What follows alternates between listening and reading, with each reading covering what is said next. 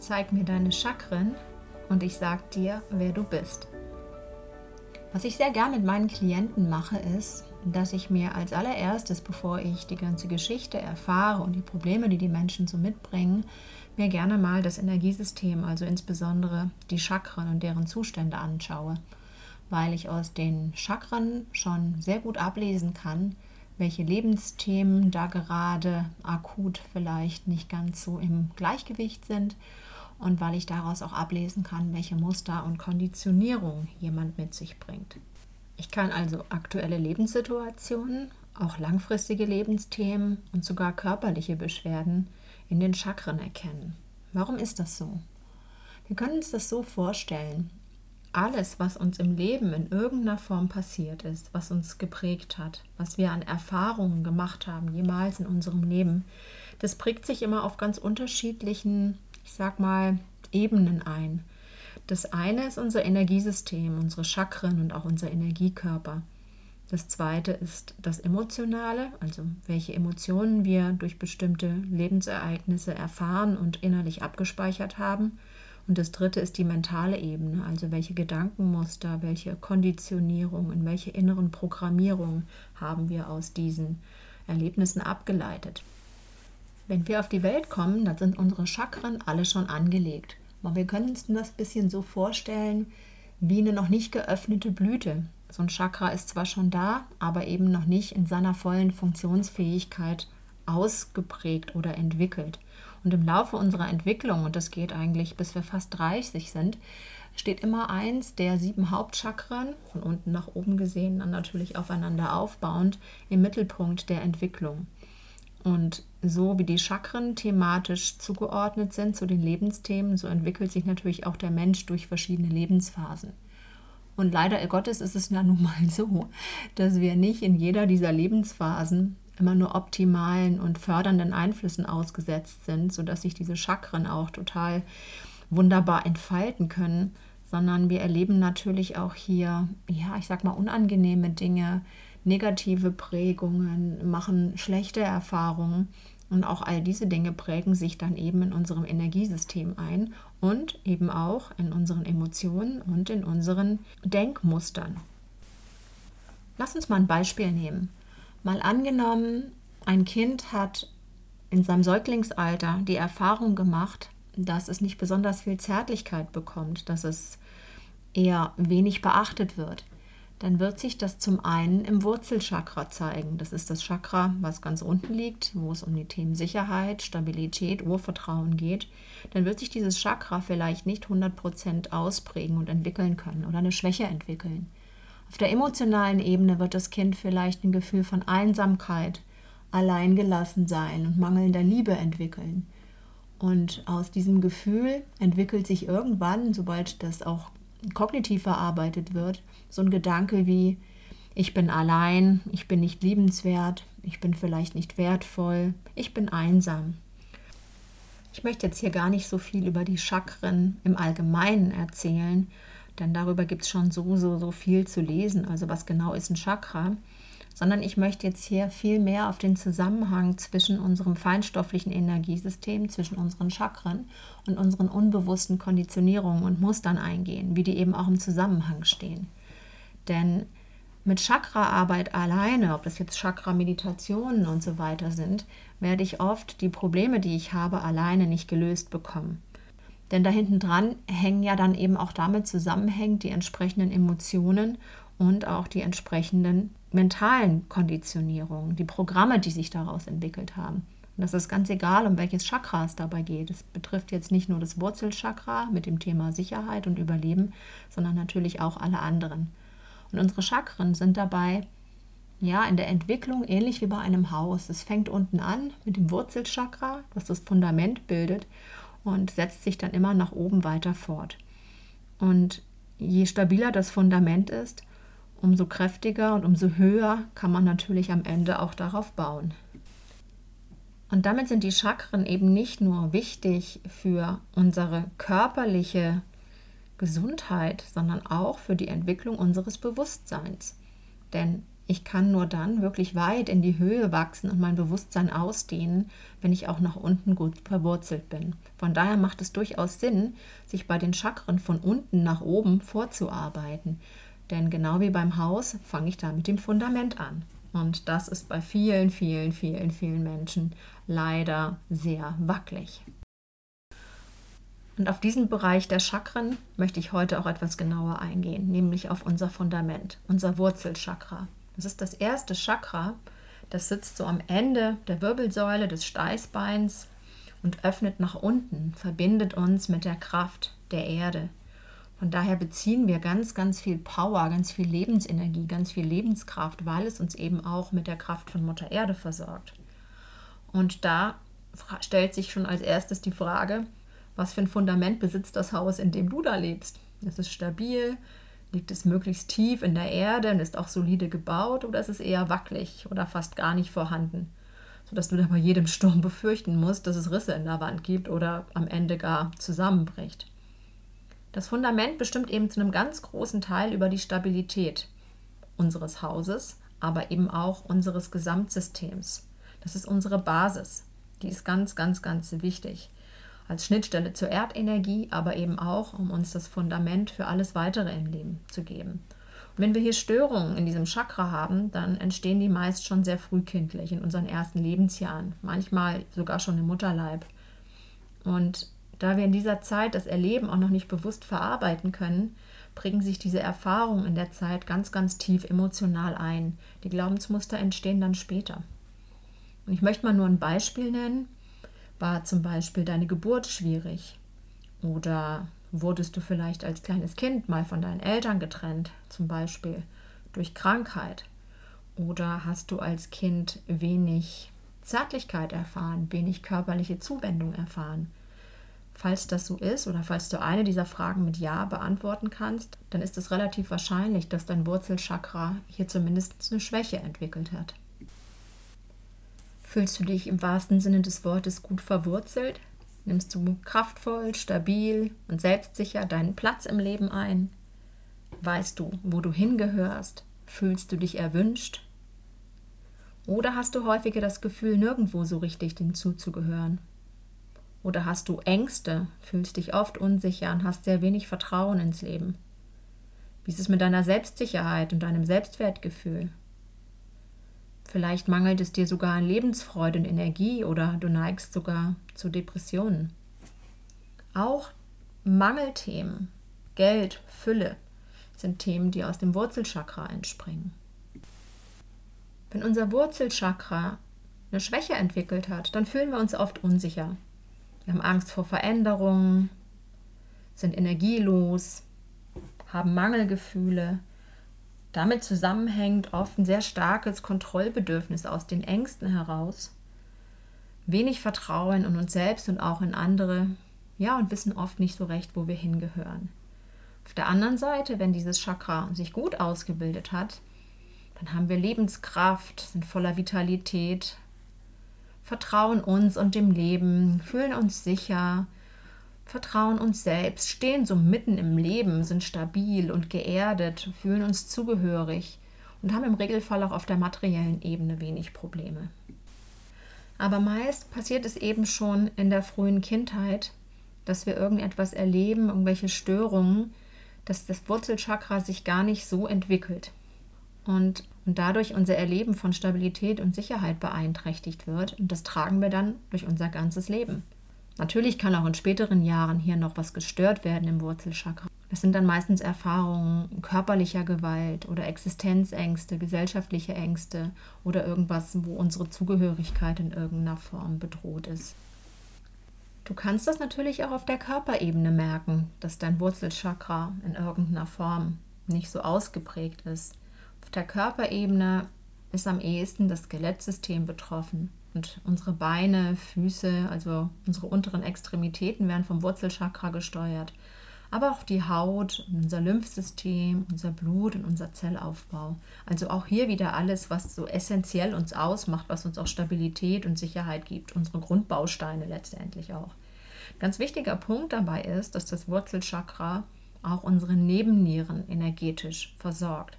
Und die Nebennieren sind ja dafür da, dass sie die Stresshormone am Ende auch ausschütten, also Adrenalin zum Beispiel. Was ganz viel Sinn macht, bei diesem Chakra geht es erstmal um Sicherheit, ums Überleben. Und wenn das gefährdet ist, wird natürlich entsprechend auch die Kampf- oder Fluchtreaktion ausgelöst und dadurch natürlich auch Stresshormon produziert. Was jetzt der Fall ist, wenn dein Wurzelchakra sich nicht so richtig hat ausbilden können, dann trägst du sehr, sehr häufig eine gewisse Grundunsicherheit in dir, die du vielleicht nicht mal mehr bemerkst, weil du das gar nicht anders gewohnt bist. Aber irgendwo sind deine inneren Antennen ständig auf Empfang geschaltet, um immer abzuscannen, bin ich auch wirklich sicher, ist alles in Ordnung, weil du vielleicht schon mal eine gegenteilige Erfahrung gemacht hast oder die Erfahrung eben gemacht hast, dass du alleingelassen wurdest oder dass du eben nicht so versorgt wurdest und nicht so sicher warst, wie du es gebraucht hättest, vielleicht gerade als Kleinkind. Und wenn das der Fall ist, dann produzierst du natürlich einen gewissen Pegel an Stresshormonen, auch schon ohne dass noch irgendein Stress vom Außen dazukommt. Das heißt, du bist eigentlich ständig so ein Stück weit in so einem Hab-Acht-Modus, in so einem Aufpassmodus, in so einem Scanner-Modus. Das heißt, du musst eigentlich ständig irgendwo deine Umgebung gefühlt im Blick behalten oder in deiner Wahrnehmung behalten, damit du dich sicher fühlen kannst. Das ist natürlich wahnsinnig anstrengend und sorgt natürlich auch dafür, dass dein ganzes vegetatives Nervensystem viel, viel schwieriger im Gleichgewicht zu halten ist, weil du schon so einen latenten Stresspegel in dir trägst. Und diese Stresshormone, dich halt auch ständig in diesem Überlebensmodus halten. Du kennst das dann gar nicht mehr anders. Häufig wird dann auch dadurch so ein Verhalten wie starkes Kontrollbedürfnis begünstigt oder auch, dass du sehr viel in die Handlung gehst, in Aktionismus gehst, Dinge machst und tust und umsetzt. Das sind alles so Kompensationsmechanismen, um dieses mangelnde Gefühl von Sicherheit auszugleichen. Ganz extrem wird es jetzt, wenn du vielleicht auch noch jemand bist, der hochsensibel ist, der ohnehin schon so feine Antennen hat und wenn jetzt das noch dazu kommt, dann ist natürlich deine, deine Reizschwelle oder auch deine, deine Empfangsbereitschaft für die entsprechenden Reize aus dem Außen nochmal erhöht, weil deine Antennen so fein sind und der Scanner ständig läuft. Und es ist natürlich wahnsinnig anstrengend. Und schon allein aus diesem Grunde macht es absolut Sinn, sich mal um sein Wurzelchakra zu kümmern und zu schauen, dass man da mehr in ein Gefühl von Sicherheit, Ruhe und Stabilität reinkommt. Das ist natürlich oft mit frühkindlichen Themen verbunden, ähm, die man dann auch mal aufarbeiten muss, um wirklich langfristig auch eine Stabilität reinzubekommen. Da darf man sich mit Existenzängsten und Überlebensängsten auseinandersetzen. Tatsächlich auch mal sein Familiensystem anschauen. Vielleicht sogar mal in die Traumaarbeit gehen, wenn das Ganze nochmal ein extremeres Ausmaß angenommen hat. Ganz wichtig ist hier, sich immer wieder zu erden, sich gut zu verwurzeln, vielleicht auch tägliche Routinen zu entwickeln, die Sicherheit geben. Ich habe hier auch eine Folge drin, die nennt sich Glücksziplin. Da wird so eine Routine, so eine tägliche Routine, die dir dabei helfen kann, nochmal genauer beschrieben. Vielleicht magst du da auch nochmal reinhören, falls du die nicht kennst. Yoga alle möglichen Arten von Körperarbeit, natürlich auch Energiearbeit. Funktioniert alles gut, kann man alles ähm, ganz toll machen, um sich mit dem Wurzelchakra zu beschäftigen und das zu stärken. Und ich selbst mache ja sehr, sehr gerne Energiearbeit und praktiziere das auch sehr regelmäßig. Ich habe allerdings festgestellt, dass die Energiearbeit dabei so ein Stück weit wie ein Türöffner wirkt. Also sie weitet wieder den Horizont für die dahinterliegenden Themen Sie macht den Weg frei für das Aufarbeiten der Dinge, die dahinter liegen. Ganz ohne dem, aus meiner Erfahrung nach, ist es fast unmöglich, tatsächlich Heilung langfristig da reinzubringen. Also rein durch Energiearbeit, die jemand anderes mit dir macht, werden sich deine Themen nicht unbedingt in Wohlgefallen auflösen. Und deswegen möchte ich jetzt nochmal die Glaubensmuster ansprechen, die hier einfach gebildet werden, wenn dieses Chakra sich nicht richtig entwickeln kann. Ich habe ja schon aufgezeigt, welche Unsicherheiten, welche Ängste, welche negativen Prägungen hier entstehen können, wenn sich dieses Chakra eben nicht richtig ausbilden kann. Das heißt, wenn du die entsprechenden Erfahrungen gemacht hast, die dich instabil, die dich unsicher, die dich ungeliebt fühlen lassen. Jetzt werde ich dir gerne hier ein paar positive Gedankenmuster, ein paar positive Überzeugungen und Glaubensmuster aufzeigen, mit denen du natürlich auch gerne als Affirmationen arbeiten kannst. Hier findest du übrigens auch noch einen weiteren Podcast zum Thema Affirmationen. Das ist das ganze Thema mit den Affirmationen in Frageform. Die helfen dir sicherlich auch nochmal dabei, mit solchen Affirmationen oder mit solchen positiven Glaubensmustern effektiver zu arbeiten. Lass die einfach mal ein bisschen auf dich wirken und schreib dir vielleicht auch den einen oder anderen auf, wo du das Gefühl hast, hm, ja, das kann ich jetzt leider noch nicht so aus tiefstem Herzen für mich bejahen. Also lass uns loslegen. Aus einem stabilen und starken Wurzelchakra heraus entstehen zum Beispiel folgende inneren Überzeugungen und Glaubensmuster. Ich fühle mich geliebt und erwünscht. Ich darf meinen Platz im Leben einnehmen. Ich habe meinen Platz in meiner Familie ich bin sicher. Ich fühle mich geborgen. Ich kann gut für mich sorgen. Ich weiß, wie es sich anfühlt, ein gutes und sicheres Zuhause zu haben. Ich werde von anderen respektiert und akzeptiert. Ich bin wichtig und wertvoll. Und vor allen Dingen ich bin wichtig und wertvoll genug. Ich lebe frei und ohne Angst. Ich lebe frei von Scham. Ich übernehme die Verantwortung für mein Leben. Ich lebe in Fülle. Ich bin kraftvoll und energiegeladen. Hast du dich hier wiedergefunden? Und sei es in der Form, dass du das nicht so wirklich aussprechen kannst und es auch wirklich fühlst, dann ist mit großer Wahrscheinlichkeit auch an deinem Wurzelchakra vielleicht doch irgendwo eine kleine oder größere Schwäche vorhanden. Und du bist damit leider in guter Gesellschaft, denn wer von uns hat wirklich eine Kindheit erlebt, eine Säuglingszeit erlebt, die wirklich optimal total versorgt und von absoluter Liebe und Sicherheit getragen war. Die wenigsten von uns haben das. Und es müssen da nicht immer die großen Dramen oder Traumata passiert sein. Der ganz normale Wahnsinn, sag ich mal, reicht schon. Ja, wie viele von uns wurden zum Beispiel per Kaiserschnitt auf die Welt gebracht? Oder so wie es früher üblich war, nach der Geburt nicht bei der Mutter gelassen, sondern in einem Säuglingszimmer im Krankenhaus aufbewahrt. Auch die ja, sehr lange praktizierte Art, kleine Kinder erstmal schreien zu lassen, wenn sie geweint haben. So nach dem Motto, naja, das beruhigt sich schon wieder, das ist gut für die Lungen. Das war lange Zeit gang und gäbe. Ja, natürlich, das Kind beruhigt sich irgendwann. In Anführungsstrichen beruhigt sich, weil es brüllt sich quasi ins Koma. Man kann kleine Kinder, man kann Säuglinge nicht verwöhnen, indem man zu schnell zu ihnen hingeht. Dieses Weinen ist immer ein Ausdruck einer Not, eines Bedürfnisses.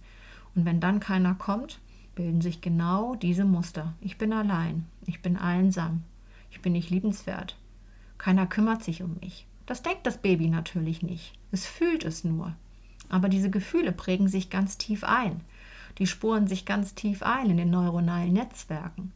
Und später, wenn das Sprachverständnis dazukommt und natürlich auch weitere Erfahrungen in dieser Richtung gemacht werden, wird es eben auch zu diesen Denkmustern.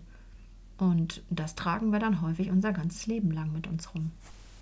Jetzt gibt es dann viele, die mir sagen, na ja, gut, das sind ja alles Dinge, das kann ich nicht mehr ändern, das war eben so. Ja, ist richtig. Es geht auch nicht darum, jetzt Schuldige zu suchen oder die Eltern zu beschuldigen oder zu verteufeln, weil bestimmte Dinge irgendwo suboptimal gelaufen sind.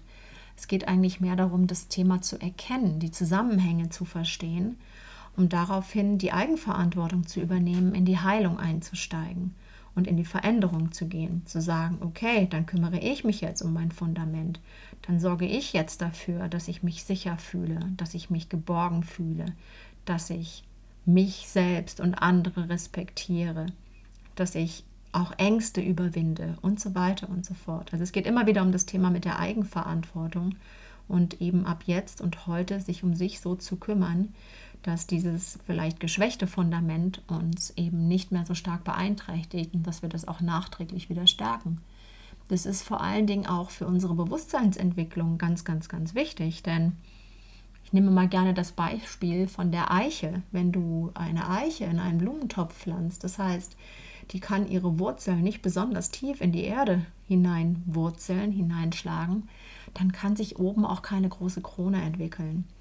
Also es braucht immer diese feste Verbundenheit, diese Stabilität, diese Verwurzelung nach unten, dieses tiefe Gefühl von, von Sicherheit und Getragensein, damit wir auch spirituell wachsen können.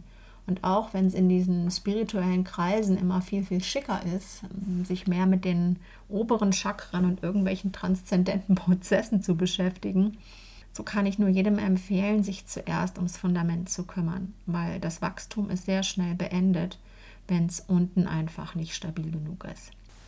Und ich hoffe, ich konnte dich jetzt ein bisschen sensibilisieren für diesen Zusammenhang zwischen unseren Chakren und unseren Lebensthemen und den damit verbundenen Emotionen und vor allen Dingen unseren inneren Programmierungen. Und dass du vielleicht nochmal genauer hinschaust, wie es da bei dir ausschauen mag, wie stabil dein Fundament ist und gegebenenfalls hier beginnst nachzuarbeiten und für dich mehr Stabilität und Sicherheit zu schaffen. Ich danke dir fürs Zuhören.